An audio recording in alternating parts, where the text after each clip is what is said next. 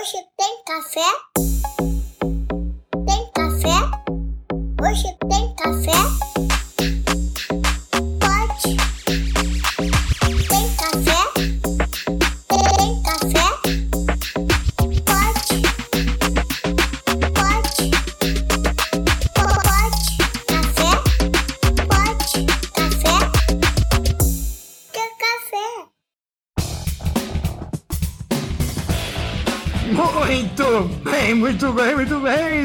começando mais um Pod Café da TI, podcast tecnologia e cafeína. Meu nome é Anderson Fonseca, o Mr. Anderson. E é isso, vamos que vamos, que estamos terminando. Aqui é Guilherme Gomes da AC Software. Vamos começar logo com o Play Paciente. Que Diogo Junqueira, VP da Acessoft, para nós é um prazer receber ele, o melhor do mundo. Receba! Precisa de mim, paciente. Fala galera, eu sou o Leandro Silva, Cisade Impaciente. E é um prazerzaço estar aqui novamente, encerrando mais uma temporada do Pod Café da TI. Tamo junto. É isso aí, Leandrão. Leandrão, cara, é, imagino que todo mundo já deve te conhecer, mas para aquele que tá chegando agora, sentou, pegou a xícara de café e ainda não te segue ali no Instagram, não te conhece, fala um pouco aí quem é o Cisa de mim Impaciente, quem é o Leandro Silva para os perdidos de plantão. Vamos contar aqui pros 20 mil mais chegados que fazem download aqui do podcast. Bom, eu sou o Leandro Silva, sou um profissional de TI, já desde os idos de 2006, 2007, trabalhando sempre majoritariamente com Linux. Caí nesse mundo por um acaso, não sei. Vocês querem ouvir um pouquinho de história também? Com certeza. Conta a história, tamo aqui. Eu vou pegar uma cerveja. Tô fazendo errado esse episódio. Eu vou pegar uma cerveja. É, já que é o último, né? É, pô, pô, tem que ter te cerveja. lembrar, né, cara?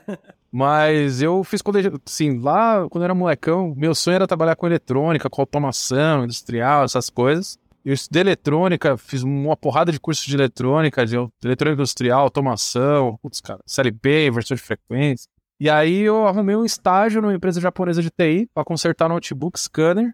Eu falei, cara, é isso aqui que eu vou fazer, então vamos embora, é o que tem para hoje. Mas é, como era só estágio, eu precisava só da assinatura do lá do, do estágio para completar o curso técnico. E aí eu entrei nessa empresa, pagava bem na época, né, para estagiário. Isso foi em 2002, cara, muito tempo.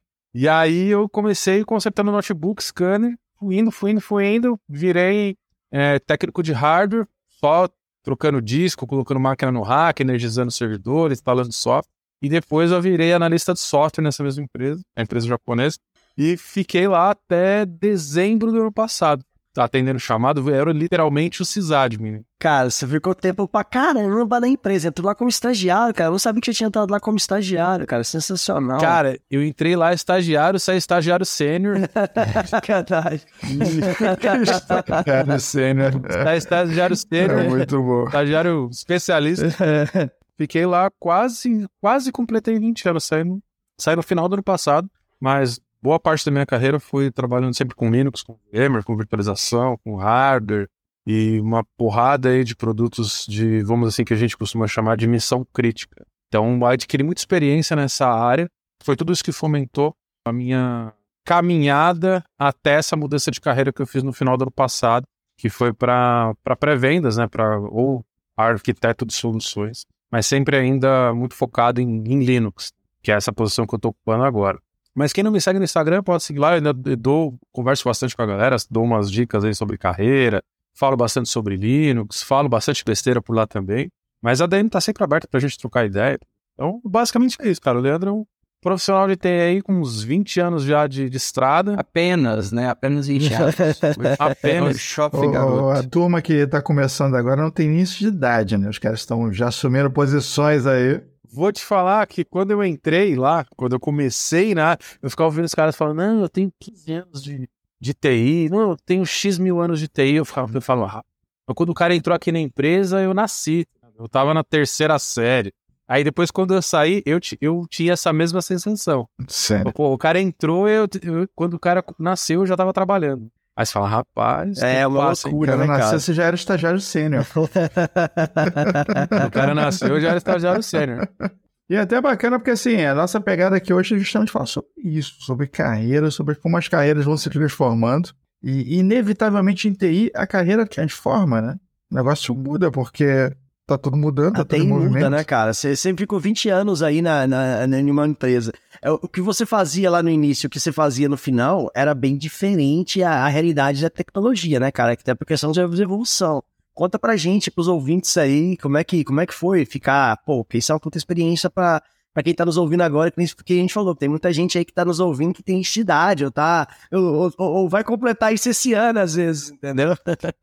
Exato, cara, assim, é, eu costumo, eu sempre falo pra, pra molecada que tá começando na TI agora, que a TI é uma área que você não vai parar de estudar nunca. Na verdade, todas as áreas, se você que- quer ser um bom profissional, se você quer é, fazer diferente, ser um profissional diferenciado, você vai estudar pra sempre. Qualquer área.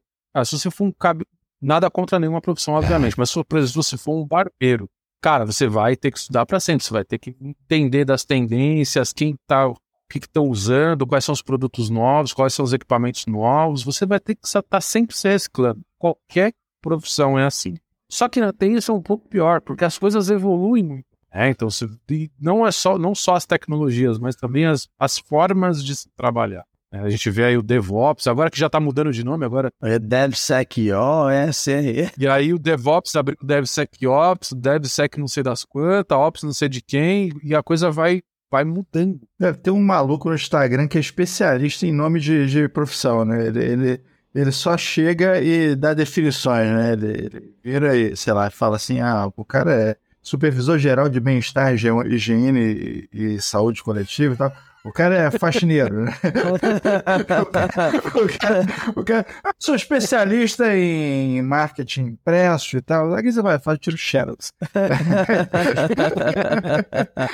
É nessa pegada, né? Mas, de fato, as coisas, as coisas vão se tornando cada vez mais complexas. Sim, sim. E, cara, assim, vão abrindo né, ramificações dentro de determinadas áreas. Ah, pô, e quanto, quanto maior as empresas, mais segmentados vão ficando esses times, né? Mas especialista, às vezes, você vai precisando em micro sessões ou micro partes ali da tecnologia da informação, né? Que a empresa acaba tendo, Exato. se empresa igual, é, pra quem não sabe, ele, pô, ele trabalha, veio aí direto aí da corrida com os carros da firma brigando entre si, lá pra, ele veio direto de, de Interlagos pra cá pra gravar com a gente, pra quem não sabe, ele trabalha na Oracle, né? né, né, né, de mim. É, eu virei, apesar, olha só, não sou mais sysadmin, É. agora sou pré-vendas ou famoso arquiteto de soluções, né? Agora eu sou, tô, vamos dizer, como especialista de Oracle Linux. E agora a gente vai ter um, aí uns produtos novos de orquestração de container e tal, que a gente está se especializando também, que a gente está trazendo para o Brasil. Então a minha, a minha atuação mudou bastante, né? de- do final do ano para cá, depois que eu assumi essa nova posição. E como é que é isso, cara? É isso que eu ia falar. 20 anos ali, você, pô, criou uma. Cara, você criou um seu, seu sysadmin da galera, entendeu? Seu sysadmin do, do Brasil, É o sysadmin cara, ad- a oficial do Brasil, o cara que tem o poder do decreto ali na sexta-feira, entendeu? Sim, pô. É, é um Não, não, fato. cara, entende? cara isso, isso é um fenômeno. Todo cara de TI, referência, chega lá, te segue, entendeu? Exato. É a Se o parada cara é assim. um administrador de sistema e não te segue, não te conhece, o cara é um menino ainda. o cara nem estagiário é, Isso é entendeu? verdade. É, Isso é um fato, Boa, então vamos boa. dizer. Ontem, ontem nós gravamos com o Diego, lá da Austrália, do, do Café com IP. Aí eu tô rodando as Ah. histórias dele, assim, de repente tá lá, cisade. É. Ele, tô só, ele postou, tô aqui só esperando o decreto. Eu falei, cara, geral, é isso. E o bom é que ele tá esperando o decreto, tipo, lá, lá na Austrália, né, cara? Entende? É. O decreto para ele chega, se eu não me engano, às 7 da manhã do sábado. Exato, Ele, cara. como ele tá cara, 13 horas pra frente, chega no sábado. o cara tá no futuro, entende? Tá lá esperando. Mas, cara, eu vou te falar, viu? O perfil tá ficando bacana, mas se todos, você falou, se todos os profissionais de TI me seguissem, eu acho que nem com TI eu tava trabalhando mais. Eu tinha virado blogueiro já, velho. É, tá querendo ser blogueirinho, né? Já te perguntei esses dias pra trás aí, por que, que você não monetiza essa parada, né, cara? Você sabe. Vamos lá, vamos seguir É. a galera aí que. O problema é que tá faltando muita gente em TI ainda, viu, cara? O problema é a carência de profissionais de TI. Então, às vezes. Não, peraí, Cara. peraí. E, e di- e digo mais, viu? O Leandro, ele, ele já é resistência. Porque, assim, só tem mulher bombando já em Instagram de TI. É muita mulher. A mulherada tá arrebentando, estão mandando muito bem. Os Então, fato, né? É, de fato, É. a gente precisa de, de- de representatividade masculina. Também É, e temos o influência. Leandro, é. Agora o arquiteto. Tá ligado no Matrix, quando o cara chega lá, finalmente falar com o arquiteto? É. É, Matrix versão Nossa. Brasil, quando o cara chega lá. O, o- versão brasileira é o Rodrigo Santoro, né? Quando o Rodrigo Santoro finalmente chega lá pra falar com o arquiteto, precisar de me fazer um bico lá. Ah, mas conta pra mim aí, paciente, como é que foi essa, essa mudança? Como é que você encarou, né, cara? Que depois de 20 anos, pô, carreira dentro de uma empresa. Tem gente que se aposenta depois disso, desse tanto de tempo, né, cara? Então, assim, você Sim. começou estagiário, ficou lá muito tempo, realmente, como sysadmin da grande empresa que você trabalhou também durante muitos anos, empresa japonesa, e foi pra uma empresa gigantérrima, né? Quem não conhece a Oracle, para um desafio novo, um desafio diferente, e trabalha numa, numa área nova, né? Que, que, que exemplifica o que você acabou de falar, que na área de TI não tem como, né? Se você ficar parado ali, é, é, toda área tem que estudar, tem que se renovar, mas na área de TI você fica basicamente obsoleto. Se você não, não se renovar, a palavra certa é se tornar obsoleto, né, cara? Você não tem mais utilidade Uhum. ali se você não se O renovar. Diogo falou, pô, você ouvinte que não conhece a Oracle, assim, para tudo e manda um e-mail pra gente, querendo É. estudar você, cara. É, não é se você é de tecnologia ou tá envolvido em alguma coisa com tecnologia e não saber quem que é Oracle, cara. Ah, Cara, se o exato. cara chegou aqui nesse episódio, entendeu? E não sabe o que é a Oracle, ele deve ser mãe de alguém, prima. Dá um abraço aí pra Elaine, manda de Diogo. Oh, manda Pô, minha, aí mãe um vai, vai- minha mãe, no mínimo, vai ter visto o carro de Fórmula 1, cara. Então tem. Já, já viu, em algum lugar já viu. a É, Oracle. ah, pô, é aquele carro de Fórmula 1 lá. Não, e e pior, conhece, né? A família, nem tudo É. troca tem, né? Mas tem aquele cara da família que trabalha no financeiro de uma empresa que. É. Aí eu, aí eu falo que você fala que trabalha na Oracle. Ah, lá na empresa nós usamos Oracle. E sempre Ponto. tem, cara. O cara não Sempre faz a menor tem. ideia do tamanho que É, isso não, não tem a menor ideia. Ah, A Oracle tem isso. produto de tudo quanto é tipo, cara. Eu tô há 10 meses lá e ainda tô descobrindo uns produtos novos ainda, que eu não faço a menor ideia que existia. Então, cada dia você vai descobrindo algum A, novo. a, a Oracle tem essa pegada de versatilidade de vários produtos, né? Não chega a ser Xiaomi, né? Que... não, aí já é demais, né, cara? Não, a carro, eles eles estão fazendo carro, velho. Eles estão fazendo carro voador, estão fazendo drone. Não importa o que mas, mas, for. cara, você tava, falando, você tava falando de empresas que fazem de tudo, né? Tudo bem, a Oracle é uma empresa de software, ok, beleza. é claro.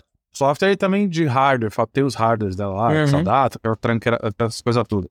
Mas empresa japonesa no Japão, cara, eles também fazem de tudo. A Sim. empresa que eu trabalhava tinha, era uma empresa de TI, tinha software, hardware, aí tinha televisão, tinha ar-condicionado, micro-ondas, empilhadeira, equipamento são coisas completamente É. diferentes. Cara, é. equipa... eu, eu, a gente chegou a trazer um, montou um projeto para uma cooperativa de flores aqui no interior. Era um equipamento de leilão de flores, porque os Nossa. caras lá no Japão, tanto no Japão quanto no Caraca, leilão. é, você compra flor, esses grandes gardens da vida, eles compram flor, flor via leilão. E aí teve uma cooperativa que contratou a empresa que eu trabalhava para importar um sistema de leilão de flores, bicho. É nicho, é muito nicho. É, Mas o lance, eu acho que é uma coisa bem oriental, assim, as- as- os caras pensam basicamente aquela história de não colocar tudo nos mesmos ovos, os ovos na mesma Uhum. cesta, eles falam, vamos diversificar a empresa, vamos diversificar pra tudo, entendeu? A gente tem o nosso nome, Uhum. tem a empresa aqui, nós vamos É, dedicar pra porque usa a credibilidade do nome, né? Exato, Por exemplo, da eu- marca. Eu, eu, é. eu, te precisei de um técnico aí semana passada para mexer na minha lavadora de roupas, né? Que é Samsung. Eu fui procurar o técnico da Samsung e os caras consertam celular, televisão. E, cara, assim, Ué. não, cara, assim, lava louça e lava roupa. Caraca, é muito diferente uma coisa da outra, entendeu? É, usa a credibilidade do nome, né? Apesar da a Samsung é coreana, né? É, sul-coreana, é. Sul-coreana. Mas É a é, minha pegada é, é asiática, né? Não, não, não, eles não vão, não vão fazer, não. Não é tudo igual, é tudo parecido. É, é asiática, Não, né? O modelo, modelo, de, modelo de, de negócios, assim, vamos dizer assim, é de diversificar para várias áreas, isso é bem tradicional da indústria oriental.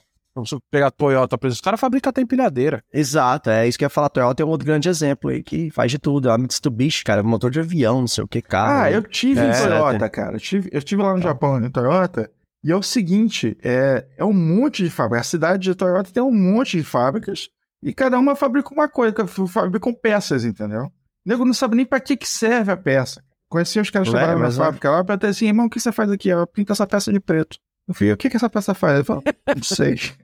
E é isso, entendeu? Os caras Cara, Isso aí. É isso aí, tem as peças e tem algum lugar que vai juntando tudo, entendeu? Posso fazer uma conexão do que você acabou de falar com a área de TI? Claro, com certeza. Não só pode quando deve. Existe muito isso dentro da área de TI, sabia?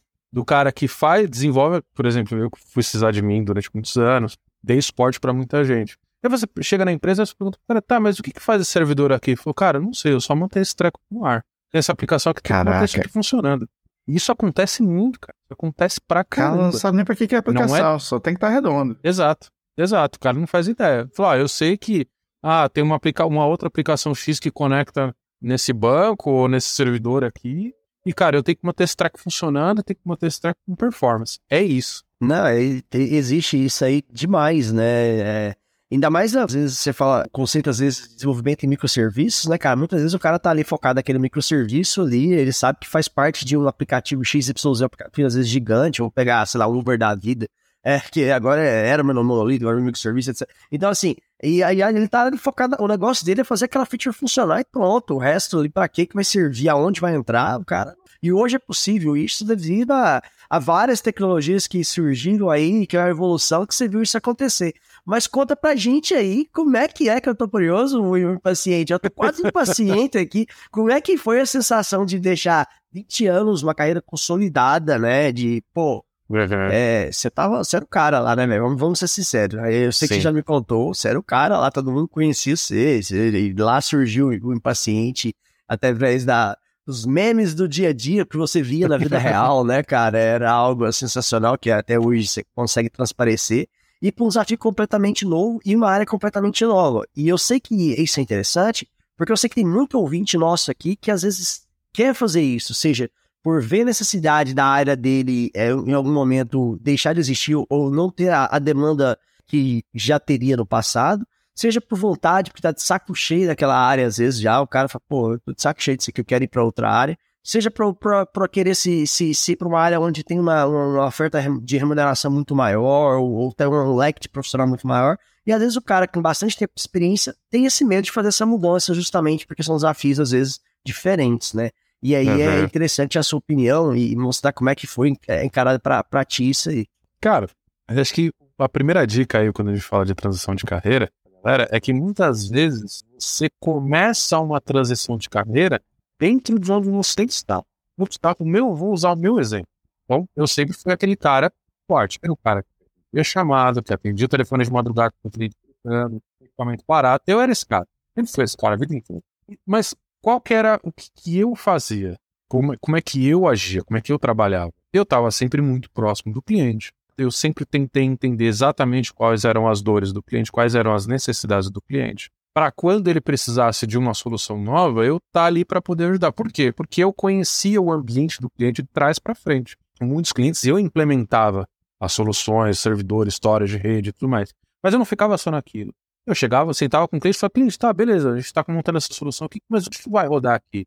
Ah, pô, vai rodar banco de dados, vai, coincidentemente era, era banco de dados Oracle. Ah, pô, essa camada aqui vai rodar um aplicativo de PTO. Beleza, mas o que faz esse aplicativo aqui? O que, que conecta? Ah, não, esse aplicativo aqui, ele conecta, ele é pô, parte de logística da nossa fábrica lá da planta XPTO. E aí você vai não entendendo somente da infraestrutura do cliente, mas da arquitetura da coisa, como aquela, aquela infraestrutura atende o negócio e quais são os impactos daquilo quando aquilo dá problema.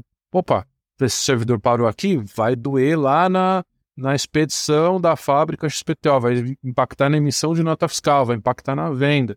Então você começa a entender a coisa como um todo, não somente da, da camada de TI. Como um negócio, né, cara? O que você faz, essa dica é preciosíssima para os nossos ouvintes. Pessoal, anota aí e atenção, editor, isso merece um corte. Eu sempre tentei entender exatamente quais eram as dores do cliente, quais eram as necessidades do cliente. Para quando ele precisasse de uma solução nova, eu estar ali para poder ajudar. Por quê? Porque eu conhecia o ambiente do cliente de trás para frente. Muitos clientes eu implementava as soluções, servidores, de rede e tudo mais. Mas eu não ficava só naquilo. Eu chegava, sentava com o cliente e falava, cliente, tá, beleza, a gente está montando essa solução aqui, mas o que vai rodar aqui? Ah, pô, vai rodar banco de dados, vai, hum, coincidentemente era, era banco de dados Oracle. Ah, pô, essa camada aqui vai rodar um aplicativo de PTO. Beleza, mas o que faz esse aplicativo aqui? O que, onde é que conecta? Ah, não, esse aplicativo aqui, ele conecta, ele é pô, parte de logística da nossa fábrica lá da planta XPTO. E aí você vai não entendendo somente da infraestrutura do cliente, mas da arquitetura da coisa, como aquela, aquela infraestrutura atende o negócio e quais são os impactos daquilo quando aquilo dá problema. Opa, esse servidor parou aqui, vai doer lá na, na expedição da fábrica XPTO, vai impactar na emissão de nota fiscal, vai impactar na venda. Então você começa a entender a coisa como um todo, não somente da, da camada de TI. Que é, o lance, é, é a questão do, do alinhamento da TI com os negócios, que é, assim, é o que torna o, realmente o profissional que está ali na ponta o diferencial, né? O cara passa a ser um cara que é, realmente soma, que tem uma visão estratégica, ao invés de ser realmente o cara que só pinta a peça de preto e passa pra frente. Exato, né? exatamente. Então, se você, é, você só é o cara que pinta a peça de preto, você vai ficar pintando a peça pro resto da vida. Você não vai conseguir fazer essa transição de cara. Você não vai, cara, você não vai conseguir nem. Provavelmente você não vai conseguir nem evoluir dentro da sua área, dentro da, da sua atuação. Você não vai chegar líder de pintador de peça Exato. de preto. Não Você vai, vai ficar pintando peça ad infinitum. Exato. E aí, no, no meu caso especificamente, lá onde eu trabalhava, nós tínhamos, vamos dizer assim, clientes específicos. Então eu sempre quis entender a coisa como um todo, né? Não só da infraestrutura. Então o que, que acabava acontecendo? Quando o cliente precisava de uma solução, quando o cliente tinha uma dor, tinha um problema, ele vinha reportar primeiro para mim. Falou, Leandro, pô, a gente está com essa dificuldade aqui, ó. Estamos querendo implementar isso, isso, isso. Nem às vezes nem querendo implementar, pô, mas eu tô com problema de performance aqui, tô com, quero resolver aquele problema XPTO. Como é que vocês podem ajudar a gente? E aí eu passava isso para os times comerciais e para os times de pré-vendas. Só que aí o time de pré-venda ele vinha me consultar porque eu, para pegar aquela solução que a gente tinha e encaixar dentro do contexto do cliente, tinha que ter alguém que conhecia o ambiente do cliente muito bem. E esse era, e esse era eu. Então eu acabava fazendo esses dois papéis. Eu ajudava os times de pré-venda a montar a solução e encaixar dentro do contexto do cliente. E como eu tinha muito contato com o cliente, eu pegava, vamos dizer assim, as necessidades do cliente e trazia para dentro de casa. Então eu meio que fazia, eu precisar de mim, eu fazia essa ponte entre o comercial e entre o cliente. Porque o mesmo pré-venda, assim, isso era uma característica da empresa que eu trabalhava. Mas o pré-vendas, uma das funções dele é estar próximo do cliente, principalmente dos times técnicos, justamente para vir coletando essa informação, entender que, qual que é a dor do cliente, coisa que no meu caso não na empresa que eu trabalhava não acontecia tanto. Então, meio que esse papel cabia a mim de fazer essa interface do comercial com o cliente. E aí o cliente, como ele confiava muito porque eu estava sempre muito próximo, ele se- sempre exigia que eu estivesse envolvido. E aí foi o, o clique. Pô, legal. Aqui tem uma, vamos dizer assim, uma breve transição de carreira aqui, cara. Muita gente veio perguntar: Pô, Leandro, você não quer vir para a área de pré-venda? Você não quer vir para a área comercial? Você não quer ficar meio a meio ali, meio, meio calabresa, meio mussarela, né? Meio suporte, meio pré-vendas? Porque Uhum. já era uma coisa que eu fazia Você fazia já no dia a dia, aham. eu já fazia no dia a dia. Então, para quem está buscando aí uma, uma transição de carreira, eu acho que o- a- a- uma das dicas, né, que a gente estava falando aqui, uma das dicas mais importantes é você ter essa proatividade. Se é aquele cargo que você está almejando, é aquela posição ali que você está mirando, cara, começa aos pouquinhos de já desempenhar aquele papel. Obviamente, desde que esteja dentro da sua alçada, né? Vai invadir a jurisdição Exato. alheia. Não, mas esteja perto dos times que você quer. É, e demonstre que queira, né, cara? Que muitas vezes, às vezes o cara, te- eu conheço muita gente que tem um pensamento que, que, que é um pensamento que não faz se crescer da carreira e às vezes não tem oportunidade, aquele pensamento, ah, esse não é o meu trabalho. Putz, Esse não é a minha área. Mas tem muita gente aí que, ó, desculpa se você se identificou com isso e ficou ofendido, mas basicamente, se você tem esse tipo de pensamento, não é um pensamento que vai te levar a crescer ou chegar a cargos maiores dentro de uma empresa, Sim. entendeu? Então, se você vê oportunidade aí, igual, igual o Leandro falou, vocês me falou, usa aquilo como oportunidade para você aprender que, e, e que no final das contas, quem ganha é você. Você que vai estar aprendendo algo novo que pode ser um diferencial para você ir para uma outra, alça, mirar novos ares ou mirar voos maiores, né, né, Leandro? Uhum. Sim, sim. Eu sempre comento isso com a molecada mais nova. Quem cuida da sua carreira é você, não é, É a empresa. Tem, a sua carreira tem lá plano de carreira e tal, mas o plano de carreira de carreira que ela está estabelecendo para você também é, assim, não é que também é mais interessante para ela muitas vezes do que para você. Então você tem que estar Uhum. atento, beleza? Se o plano de carreira que a empresa está te propondo você acha bacana para você também, então segue. Mas pode ser que uma hora você, opa, eu quero mudar de área, ah, eu quero ir para projetos, ah, eu quero ir para desenvolvimento, eu quero ir para, no meu caso, por exemplo, para pré-vendas, eu quero ser vendedor. Então você também pode começar a desenhar a sua carreira. E aí você vai fazendo Sim. esse exercício dentro de casa mesmo. Eu comecei a atuar como pré-vendas, tecnicamente falando, antes de ser um pré-vendas. Uma coisa legal que é o seguinte, é eu olhar para dentro da empresa também e ver as necessidades da empresa, né? Porque muitas vezes o cara pensa em crescer na carreira dele, ele olha para fora, né? Olha para cursos, olha para mais conhecimento técnico e tal. Tem que ter, é claro, Uhum. tem que buscar tudo isso. Mas olhar para dentro também, entender qual a necessidade da empresa, corroborar com aquilo, somar com aquilo, alinhar esse TI com o negócio, né? Alinhar a tua visão com aonde a empresa quer chegar e ajudar ela a chegar mais rápido. Cara, esse é um atalho para onde você quer ir, né? Isso é bem legal.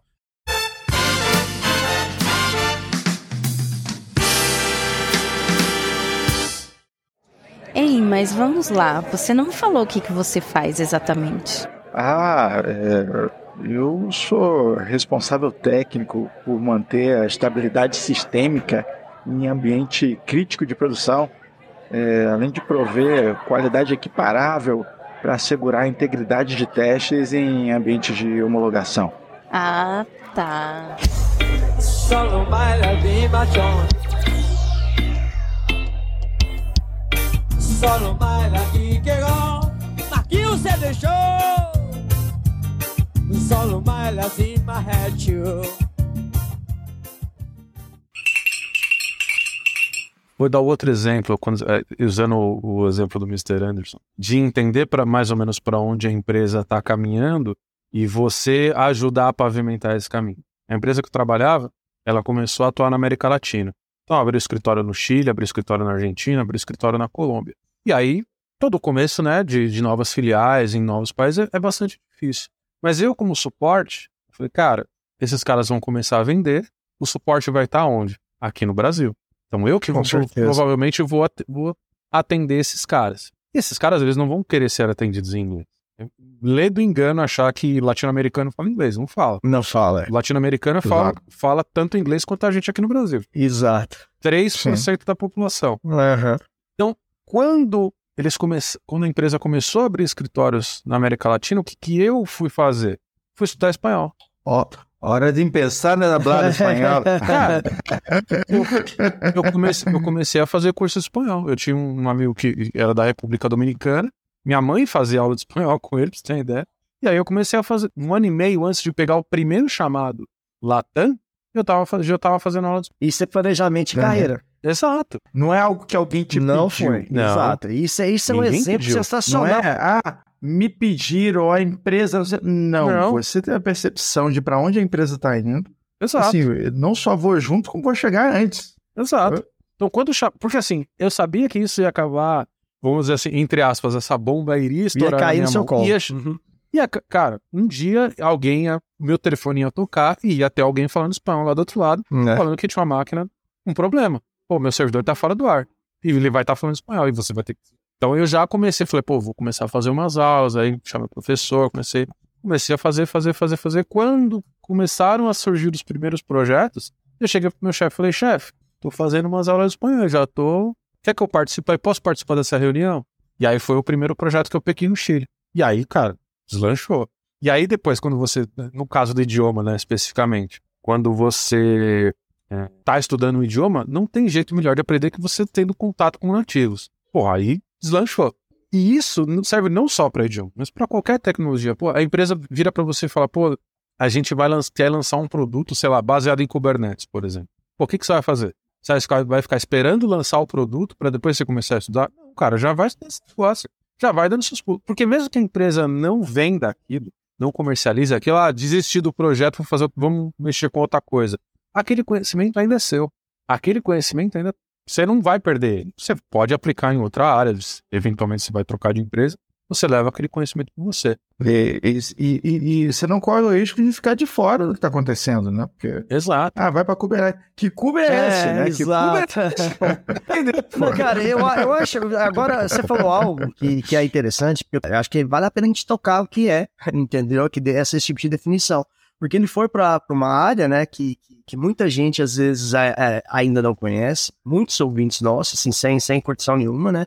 E é uma área fundamental hoje em dia. Quando você fala de cloud, né, cara, é muito pouco da, das nossas infraestruturas de TI do Brasil já foram para cloud. Tem muita coisa para migrar. Tem, Tem mercado demais para acontecer. A loucura que vai acontecendo. Eu vou todo ano aí no Indian Cloud em Miami. E é assim, os números são absurdos do que vai rolar para cloud ainda.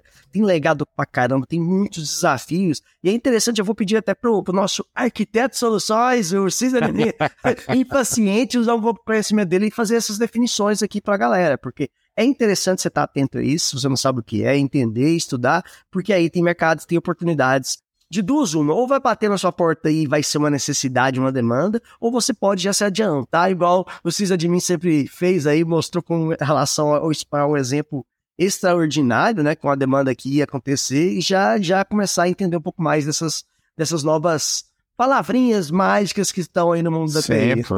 Sysadmin, Sysadmin. Aguarde até o final do episódio, Sysadmin dará tendência. Tendências.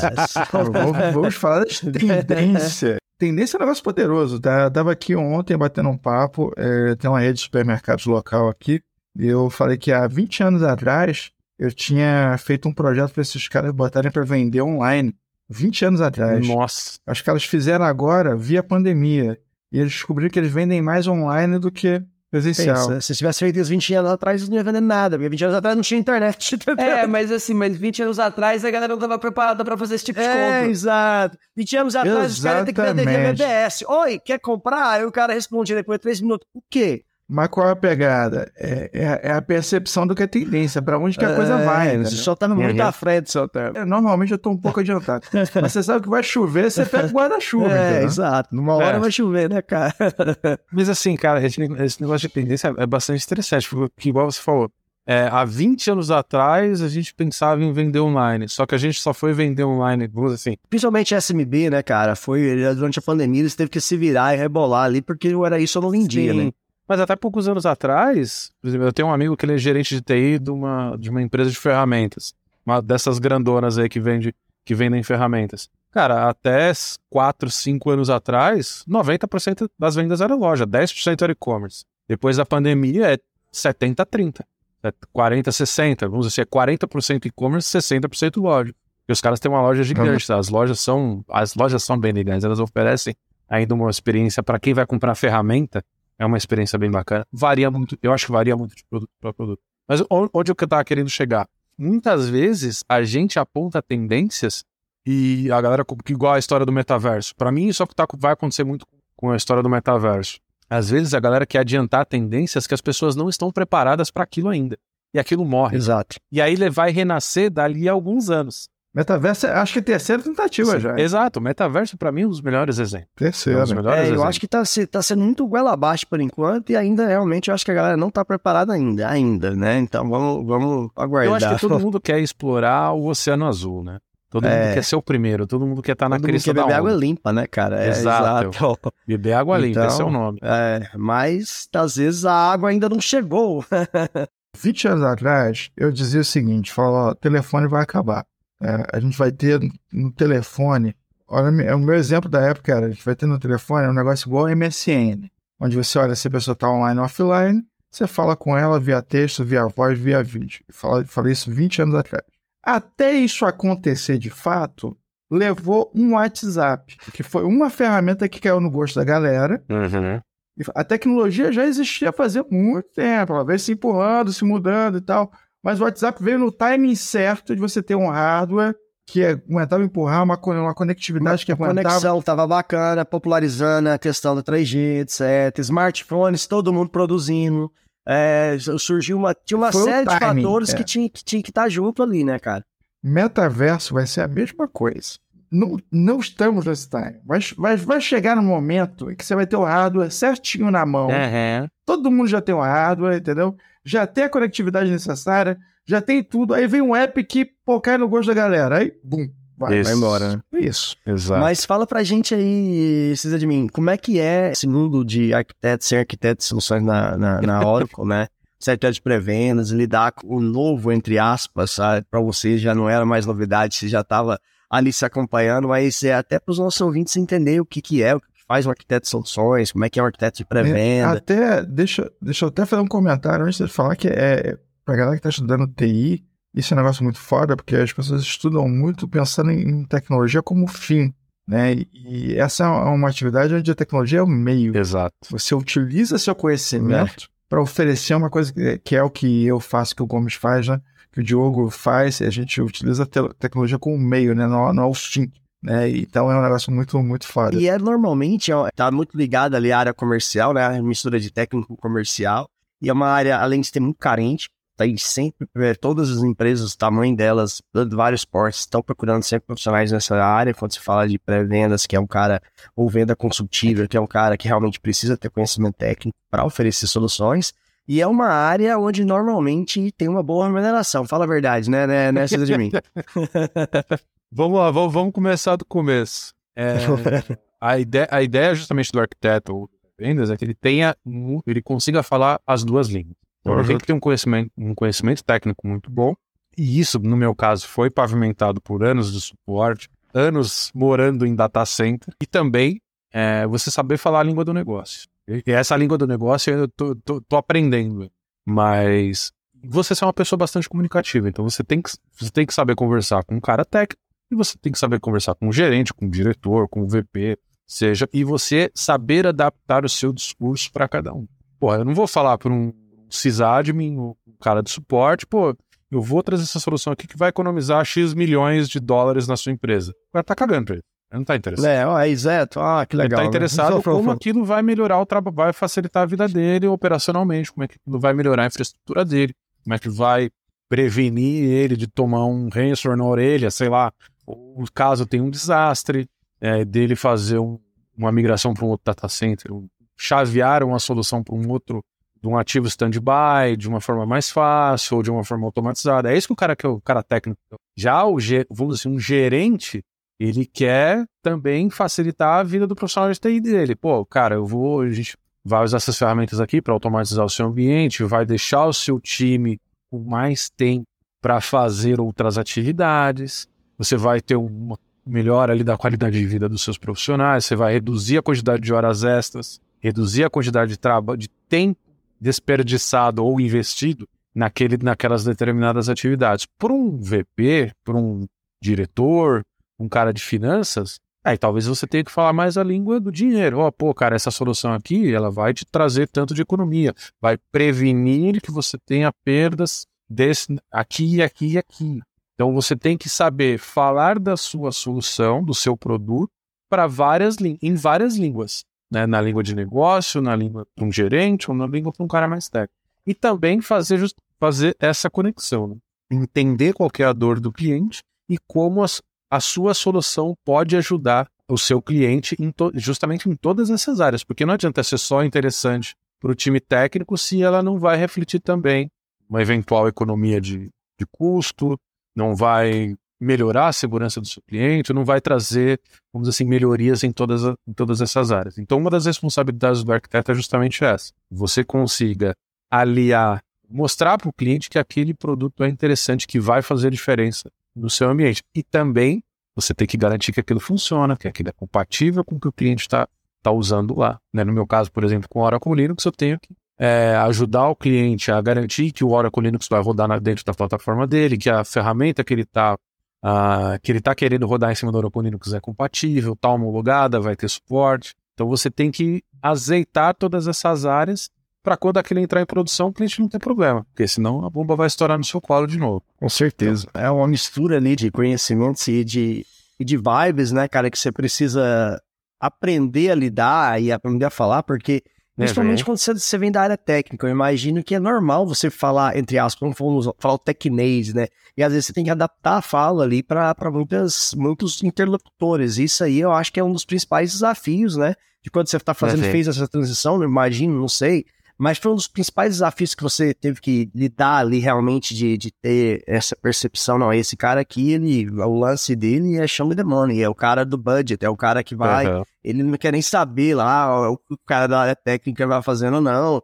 E o outro lado, ó, esse aqui, esse cara não quer nem saber do budget do outro cara. Então, assim, é, é uma série de, de maneiras diferentes de lidar e de falar, né? Que a gente que tá no comercial com vendas consultivas e tem que saber lidar com esse, com esse tipo de situação, né? com certeza um dos principais, um dos maiores desafios, no meu caso específico, que era, sempre fui muito técnico, sempre fui muito focado, no, igual você falou, no technic case, quando você tem que falar com alguém que não é 100% área técnica. Né, que você vai mostrar. Porque senão você não convence o cara. Qu- Quando, quando tem que falar com alguém, né? Já é uma parada, É. né? Porque o cara, o cara que vive aí na máquina nem sempre tem que falar com alguém, né? Isso é importante falar. Né? Só, soft skills que agora estão chamando de people skills. É, eu sempre tive mais esse perfil mais comunicador, de conversar com todo mundo, de ser mais social. Tem a galera do suporte que é menos social. Quanto menos ela falar com o cliente, melhor.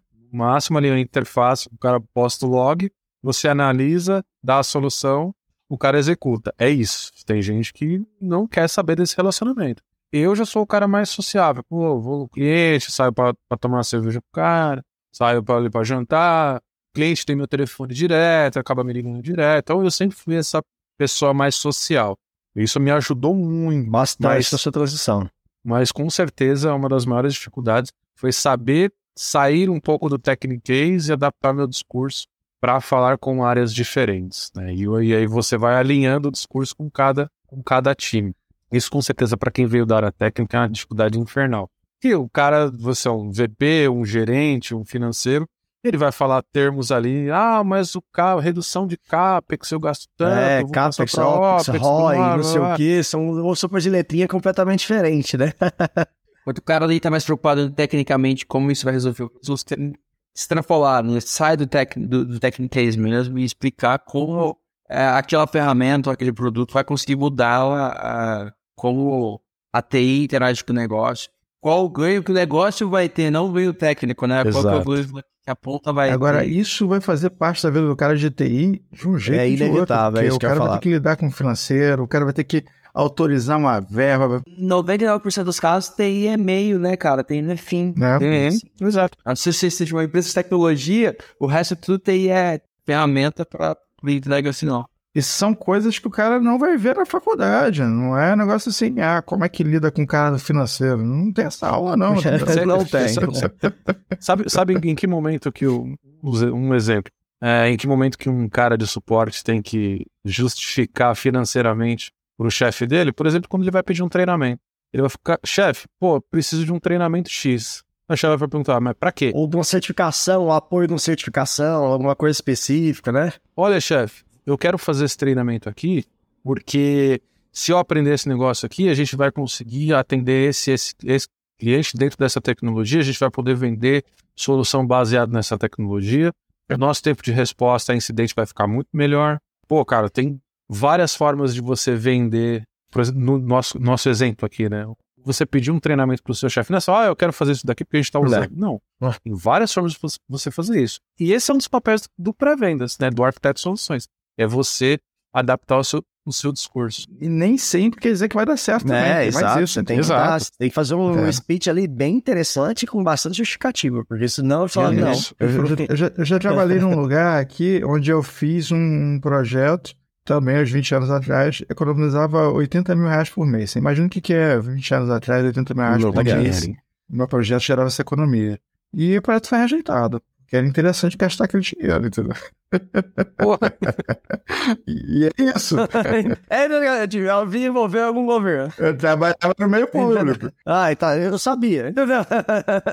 Fique bem claro, 20 anos atrás o Anderson não estava aqui com a gente ainda, entendeu? Não estava aqui, não ele estava com a gente há muitos anos, mais 20 Mas anos. os não. caras simplesmente. Esse cara falou: não, não, isso aqui não interessa pra não, não tô precisando. E isso, isso e acontece essas coisas, que nem sempre aquilo que eu te falei, você está alinhado com os planos da empresa, Uhum. Está alinhado com a agenda da empresa. A empresa já tem uma agenda, já tem um plano. Né? Você tem o teu plano pessoal, mas os caras já têm um plano, então você tem que estar alinhado com isso. Se você quiser chegar mais longe dentro desta realidade. né? Exato. E é muitas vezes é nessa hora que você percebe que você tem que dar uma guinada, não, às vezes não na, na sua carreira, mas de você trocar de empresa mesmo, cara. Você Às vezes, é, é, esse, e é, é justamente o momento que eu, que eu ia chegar aqui, cara. Mas como é que você acha que às vezes o profissional de TI, antes de olhar, que a gente falou às vezes de olhar para dentro da empresa, muitas vezes o profissional realmente não olha, não tá de olho atento nessas oportunidades, né? Ou muitas vezes ele pode estar numa empresa cuzão. É, isso acontece, é uma empresa que não. É, é, exato. Então, assim, quando é que o cara ele tem que saber o momento, às vezes, dele olhar pra fora? O que você acha hoje, já complicando bastante as perguntas, né? É que seria muito tendência aí em termos de mercados. Quando você fala assim de olhar pra fora, você vê que o mercado é, daqui para os próximos 5, 10 anos, você acha que vão ser coisas que o cara tem que ficar de olho. Tá, vamos, vamos lá. Em que momento o cara é interessante dele dar essa guinada? É. Eu acho que vai muito no que o, do que o Mr. Anderson falou. Quando os seus interesses não estão mais alinhados com os interesses da empresa. Você já chegou até um determinado patamar que tá difícil de ou você receber uma promoção ou de você você acha que você está estagnado, que você não está aprendendo nada novo, que você não tem novos desafios, e a empresa ali para você só vai até ali, de repente é a hora de você começar a vislumbrar um outro, um próximo passo ali na sua carreira. Ou se der, e assim, é, uma coisa que eu costumo dizer, às vezes é, um, é até um pouco dura, né? A, a gente é muito idealista, né? Quando a gente. Eu sou, da, eu sou daqueles, daqueles caras que vestem a camisa da empresa. Então, tanto é que eu tô há 10 meses e eu tava falando do carro da firma e O tal. cara da firma, é, cara. Né? Eu tava lá Ah, no pô. Stories, é o cara Sim. da firma. Eu falei, porra, cara. Eu, eu, eu sempre fui esse cara que veste muita camisa, sabe? Sempre defendi, não, o produto é bom e eu vou e eu quero fazer a coisa acontecer, eu quero funcionar. Mas a gente tem que ser realista, né? Você, nós, como, por exemplo, um profissional de suporte, você tem um, uma determinada importância, um determinado peso ali dentro do seu departamento. Quanto maior a empresa, pior isso é. Saiu ali do seu departamento, das pessoas que te conhecem pessoalmente, que conhecem o seu trabalho, você é basicamente vide Twitter, quando Elon Musk entrou, ele saiu demitindo geral. Demi- saiu demitindo, inclusive, pessoas que não precisavam, Exato. E não deveriam ser demitidos, depois teve que ser recontratado, né, que não cara? deveriam ser demitidas. O cara olhou a lista e falou assim: Rogi Nelson. Um cara chamado Rogi Nelson demitido. É, quero nem ele não saber fez nenhuma avaliação prévia. O cara, é- o cara é muito doidão, né, cara? nada, nada, nada, Não, eu, nada. eu vi- eu vi um trend hoje, cara, é muito louco. O cara demitiu via, via Twitter um cara, né? De repente o cara lá, que trabalhava sei lá quantos anos lá na empresa, ele falou que tinha sei lá quantas milhões de linha pra carregar o app Android, né? Aí o cara falou assim, "Ó, eu tô trabalho há seis anos nessa área, não é assim não. Aí o cara foi e, e vai, então me fala como é. Ele foi, falou. Pá, pá, pá, pá, pá, pá. Aí alguém chegou lá e falou assim pro cara, cara, eu acho que era melhor você ter mandado pra ele individualmente essa, essa resposta. Não é interessante você falar isso pro seu chefe diretamente, né? Aí o outro cara, é, talvez ele deveria perguntar, é, ter feito essa pergunta via Slack, via e-mail. Aí o outro, ó, com essa atitude você não vai ficar muito tempo. Aí o cara só respondeu, ele tá demitido. Nossa. O Elon Musk, entendeu? Deixa você, Spar. Ele basicamente me falou isso, Spar. Então, assim, ele não tá lá mais. O cara. Exato. né, velho? Cara, e o É. cara poderia ter. Pô, poderia ser um puta crânio, o seu É, cara que ele- fazia diferença dentro da empresa. É, exato. e o, não alguém olhou isso. olhou lá, olha só, esse cara ganha tanto, né? Tchau. É. Contrata dois caras que ganham um terço do que você ganhava, aumentei minha margem, alguém vai ter que desenrolar para esse cara continuar desenvolvendo. Né? Então, assim, eu vi isso muito acontecer. Eu sempre trabalhei em, empre- em empresas grandes, trabalho numa empresa maior ainda agora. Então, assim, é, chega um determinado momento, você tem que ser honesto, cara. Você tem que chegar, olhar para si próprio, falar, cara, é isso que eu quero para minha carreira. É esses os objetivos que eu tenho para mim, a médio, a longo prazo. Entendo que eu tenho um potencial, tenho um conhecimento, então eu vou, vou partir para a próxima, cara. Coloco, vou olhar o mercado, vou colocar meu currículo à prova, vou fazer uma entrevista e eventualmente você vai ter que dar esse próximo passo. É, não adianta você ficar esperando que a empresa vai valorizar. Brigue muito, cara. Peça aumento, sugira melhorias. Faça a sua parte, né, cara? Não Faça seja aquele parte. também, não, se, não fique esperando que ah, vai chegar no seu colo a coisa ali, não. Não é assim que Não acontece, vai. não. Não É. vai. E se você vê que não adianta mais brigar, talvez seja a hora de você mesmo dar o próximo passo. A empresa não vai, já que a empresa não vai dar esse próximo É. passo, tá na hora então de você dar o próximo. Talvez você já nem esteja sendo mais interessante para a empresa. Tá ali porque tá funcionando. É, Faz foi um pouco parte. o que aconteceu comigo, mas eram mais os meus interesses que eu não não seriam atendidos pela minha antiga empresa naquele momento. Ah, pela verdade, você fez uma entrevista, aí, pô, passou, aí você olhou, carro de Fórmula 1, vou conseguir uns ingressos, as coisas bateram. A hora que falou assim, agora o nome da, da, da Red Bull vai ser a hora que o Red Bull Ah, pô, aí que não, pensar. É agora, né? É agora. É agora, né, cara? Aí eu ganhei uns pinguinzinhos de. numa- não ganhei ingresso pra Fórmula 1, mas ganhei uns pinguinzinhos de borracha. Pô, senão, não, é que ano que vem. É que esse ano ainda não tá com o nome Rates, né? Só no próximo. Esse ano você era novata ainda, né, cara? Você não pode sentar na, na janelinha, né, É, cara? chegar atrasado assim, já falou, pô, vai dar ingresso da firma. Eu Falei, não, que não vai. Não, ingre- ingresso pra Fórmula 1 só tava o presidente e a diretoria lá. ó. É, Nós imagina, aqui, cara, é só... eu tenho que É só o meu. VIP do VIP do VIP, né, cara? É na nata da nata ali, né, cara? Ah, é. Não, é só cliente, né? Só É. pra, pra diretoria e cliente. Vamos, vamos, arrumar, vamos arrumar uma brechinha pra esses É, influencers porra, olha, aí. ó, né? mega, é, é, vamos fazer campanha aí, ó. Se quiser de mim, da Fórmula 1 de 2023. Vamos abrir a Aí, trend aí, aí. ó, marca a hora. Vamos- Vamos lá no perfil da hora com o Marco Gasol. É, exato. Não, vai que os caras descobrem. Mas, cara, tendência para os próximos anos, cara, eu, eu sou bem ruim de fazer previsão, mas eu acho que o, eu acho que o metaverso vai acabar engrenando uma hora ou outra, mas é como, muito como o Mr. Anderson falou. A hora que a gente tiver um hardware tá bem afinado com isso, que seja portátil, que funcione exatamente como os caras querem, aí eu acho que a coisa vai engrenar legal. Talvez a gente descubra até novos campos para a utilização desse, desse tipo de tecnologia. Agora, olhando pro, um pouco para o mundo de infraestrutura, eu tenho conversado bastante com, com os clientes e, de fato, tem muita, muita empresa querendo ir para a cloud. Aí, quando eu digo querendo, por incrível que pareça, tem muita empresa, eu acho que a maioria delas ainda muito em infraestrutura física. tá? Aí tem, Tem muito muita bar gente metal ainda. ainda. Tem muita gente no bare metal, tem muita gente na virtualização, e eu acho que tem muita gente que vai, inclusive, acabar voltando, saindo da cloud e voltando pro data center. Polêmica! Cara, assim, inclusive eu já li até alguns artigos de, di- diversas empresas, determinados perfis de empresas que vão acabar voltando pro data center.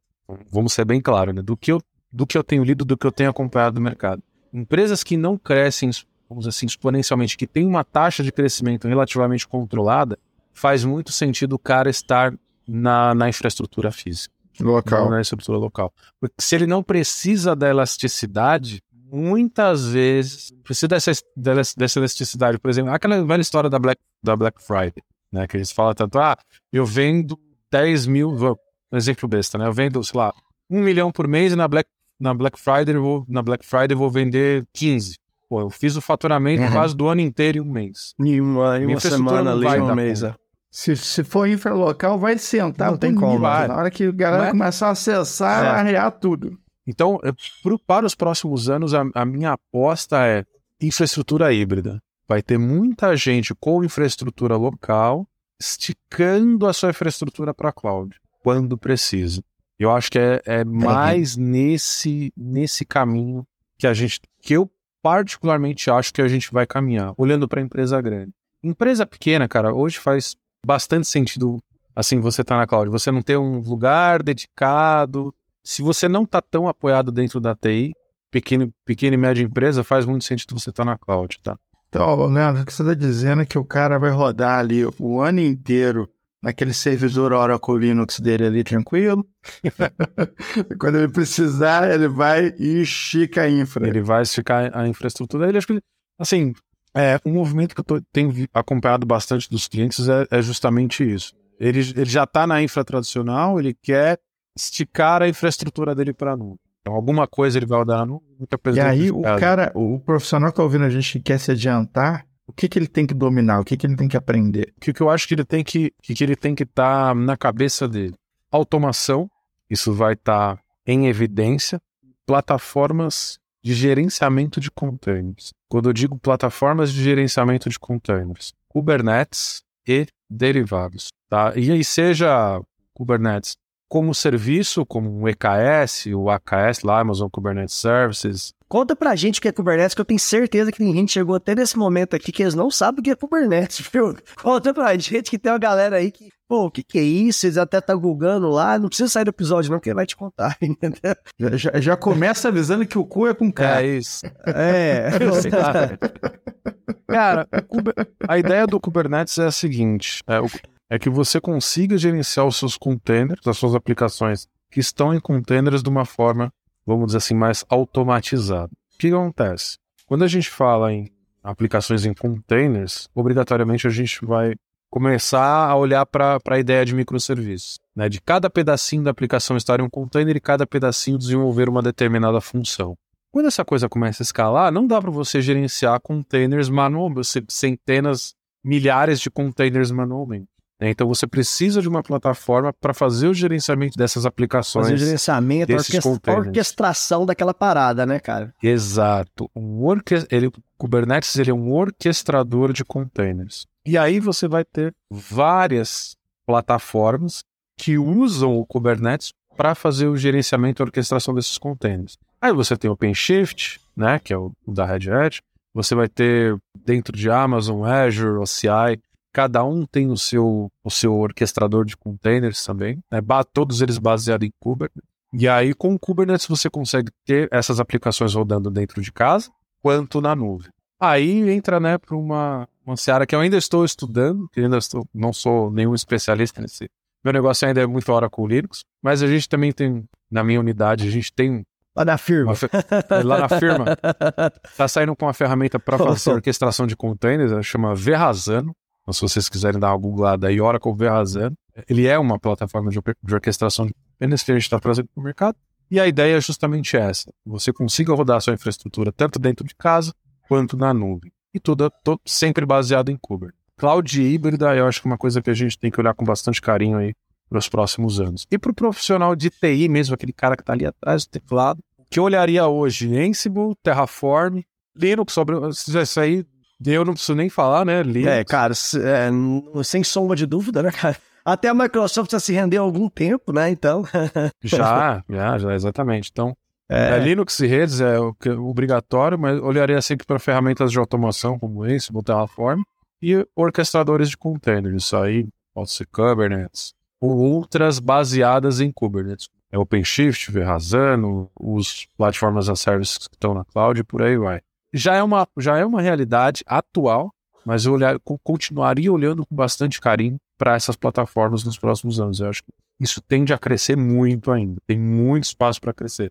Apesar da gente estar inserido dentro dessa bolha de infraestrutura que só fala disso, quando você vai para o cliente, a esmagadora maioria do- das empresas ainda está dentro ali do data center, está rodando muita coisa bare metal, muita coisa com virtualização. Eu seria capaz de chutar que, sei lá, 90% das empresas ainda não estão falando linguagem de containers, nem de automação, nem de cloud, nem de nada. Tá todo Eu não mundo tenho ainda dúvida disso também. é. Então a gente tá vendo uma oportunidade gigante aí para profissionais que, que precisa, que é algo que vai chegar, né, cara? Eu acho Sim. que eu concordo plenamente com o que você falou com a criação do mundo híbrido, cara. Eu acho que vai ser, vai ter muita empresa ainda por questão de custo, uma questão de uma série de coisas de versatilidade. Eu É. acho que o mundo vai ser híbrido mesmo por um bom tempo. E aí o profissional tem que se adaptar e tem que se começar a entender a parte híbrida da coisa, senão ele pode se tornar um pouco obsoleto ali, né, Cisa de mim. Sim, sim. E assim, cara, é muito de caso a caso, de empresa para empresa, de profissional para profissional. Claro. De entender qual caminho que a sua infraestrutura vai seguir, aonde a empresa quer estar daqui a alguns anos. E você, e como o Mr. Anderson comentou, a infraestrutura não é um fim, é um meio. É ela que vai, vamos dizer assim, pavimentar o caminho para a sua empresa crescer. Hoje você tem diversas soluções, desde 100% na cloud, ou infra como serviço, você consegue comprar é, bare metal dentro de um provedor de cloud, você consegue pegar a sua infraestrutura que está dentro de casa, levar para um terceiro. Então, hoje você tem uma infinidade de formatos de infraestrutura que você consegue ali operar. Né? Então, e aí vai muito do que faz sentido para você. O Quanto você quer crescer, se você, a expectativa é crescer muito, ou se é um crescimento mais controlado, um crescimento mais consistente, é, vai muito do- de entender, de novo, é, vai muito de entender do, também do negócio, não só da tecnologia. Muito bom, cara. Muito bom. O híbrido é um negócio fantástico, né? Acho que é, é tendência para tudo, assim. É, você realmente. O extremo não é muito produtivo, você não consegue é, ganhar velocidade com o extremo em lado nenhum, você se esbarra em alguma coisa, sempre é impedido por alguma coisa. Então, assim, tudo que a gente tem visto aí surgindo como híbrido é tendência de crescimento imediato. Você pega justamente aquilo que te deixa lento, aquilo que prende o teu calcanhar e substitui por outra tecnologia e vai, vai em frente, entendeu? Uhum. Isso é muito bom. Exato, exato. Eu fico um recado para quem tá entrando nesse mundo da tecnologia agora. De novo, às vezes a gente fica inserido dentro de te- determinadas bolhas, né? Outro dia eu recebi até uma pergunta no Instagram. Eu abro muito pouco a caixinha no Instagram, preciso até abrir mais, mas uma vez alguém me marcou numa, numa caixinha perguntando assim: ouvi falar que a infra vai morrer. Aí eu falei, rapaz, Oi? é exatamente. exa- Mas o, o que ele quis dizer é o seguinte: que a infra tradicional, né, o servidor ali dentro do hack vai morrer Aham. e vai ficar tudo cloud. Aí eu falei assim: é, é verdade. Falei, inclusive, a Dell, a HP, a Lenovo, todos eles estão com vaquinhas virtuais para se manter, né? Para se manter, porque como a infraestrutura tá morrendo, o hardware tá morrendo, vai ser tudo cloud, eles estão indo à falência, eles estão com vaquinhas aí para tentar se, se manter vivos. Porra, cara, tá de sacanagem, né, velho? Nem o mainframe morreu ainda, velho. Você tá querendo matar a infra tradicional, É, exato. bicho? E, e assim, cara, mas aí, que, aí é o lance também, quando o cara pensa, tá, vai tudo pra cloud. Eles acham que lá em cima, nas nuvens, realmente tem uns É ursinhos literalmente é carinhosos lá. cloud, né, cara? Entendeu? É a nuvem mesmo e não tem nada de, de, de infra lá em cima. Eles acham que, que, a, que, a, que a cloud não tem infra por trás dela, né? Às vezes você está transferindo responsabilidades, esse tipo de hardware, etc. Mas ela vai continuar existindo de uma forma ou outra, porque todo mundo precisa de conectividade. Não, é inevitável, né, cara? Não é, não, nós não vivemos no mundo de Harry Potter aqui, que é onde cada um tem sua larinha Você mágica e passa a pica era, da né, infraestrutura para outra pessoa cuidar, é só isso. Exatamente, é só onde, onde você tá colocando o seu servidor. É. É, só, só isso que muda. Mas o servidor isso ainda vai estar lá. Só Pode ficar que muda. Vai estar lá, vai existir.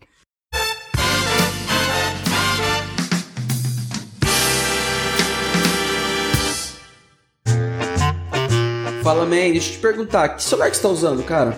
Ah, eu tô usando esse, esse Xiaomi aqui, cara. Tem 12 câmeras, muito bom. 12 câmeras, cara.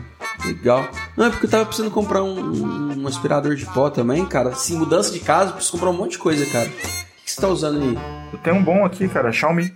Espera aí, isso não... é celular, aspirador de pó. O que mais também? Vai, tô precisando de lavar louça. Falar que esse tem lavar louça também. A, la- a lava-louça é Xiaomi. Inclusive, a, a lava-louça é boa, mas a lava-roupa é melhor ainda. Como assim? Pera aí. Lava roupa, lava louça. Tá, geladeira também é Xiaomi. É, a, a geladeira é Xiaomi entra na internet, entendeu? Eu tenho também um porteiro eletrônico da Xiaomi. É um assistente pessoal da Xiaomi. Porra! É, eu tenho um robô aspirador também, se você quiser aspirador de pó robô, é, da Xiaomi, que é muito bom. Entendeu? Isso tudo é Xiaomi, então. Nem tudo, né? É, tem umas lâmpadas aqui também da Xiaomi, mas o controle remoto eu peguei de outro fabricante. É, bom, eu tô na fila agora pra comprar o carro. Porra, cara, o carro... O... De... Não, mas de... da Xiaomi também? É da Xiaomi. Xiaomi Car.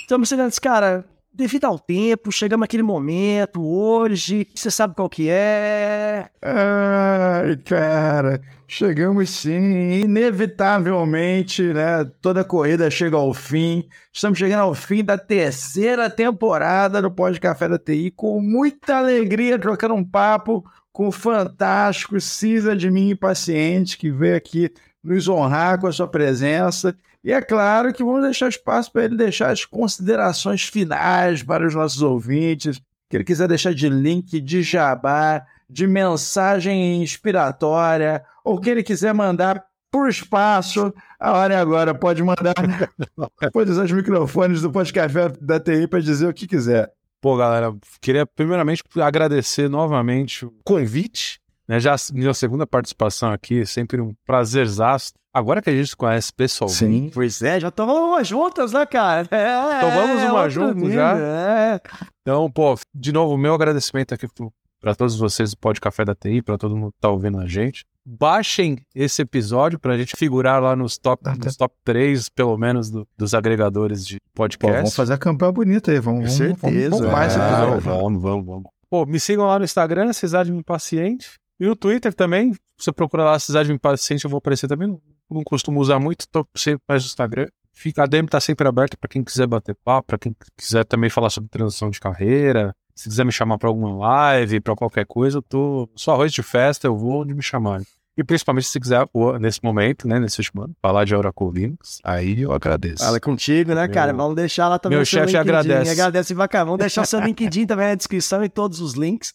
E eu acho que ele, o nosso Cisa de mim vai ter que decretar o decreto da terceira temporada.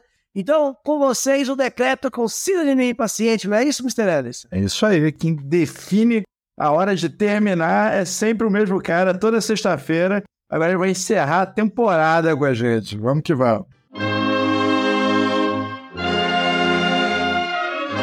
Atenção todas as emissoras. Forma-se nesse momento a Rede Nacional de Rádio e TV para o pronunciamento oficial. Portaria 1312 de 2022. O Excelentíssimo Senhor Cisadmin Impaciente, Presidente do Conselho Administrativo da Cisadmin Impaciente Incorporated, no uso de suas atribuições regimentais, resolve.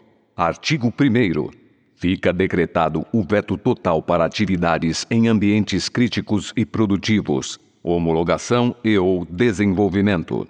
Artigo 2 Ressalvadas as hipóteses emergenciais de acionamento direto, em obediência aos princípios da moralidade técnica de não perturbação do sono do plantonista, o acionamento fora do horário estipulado no documento anexo estará sujeito a sanções administrativas técnicas. Artigo 3 Esse decreto entra em vigor na data de sua publicação.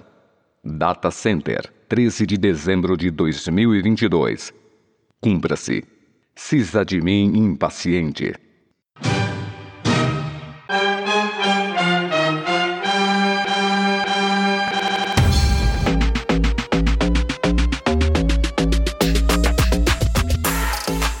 Este foi mais um episódio da terceira temporada do Pod Café da TI. Um oferecimento AC Software, liderança em soluções para gerenciamento de TI. Se você quer sugerir um tema ou falar com a nossa equipe, escreva para podcast@podcafeti.com.br. Edição e mixagem Marcos Gonçalves, locução e edição de áudio. Arroba Marcos GNC.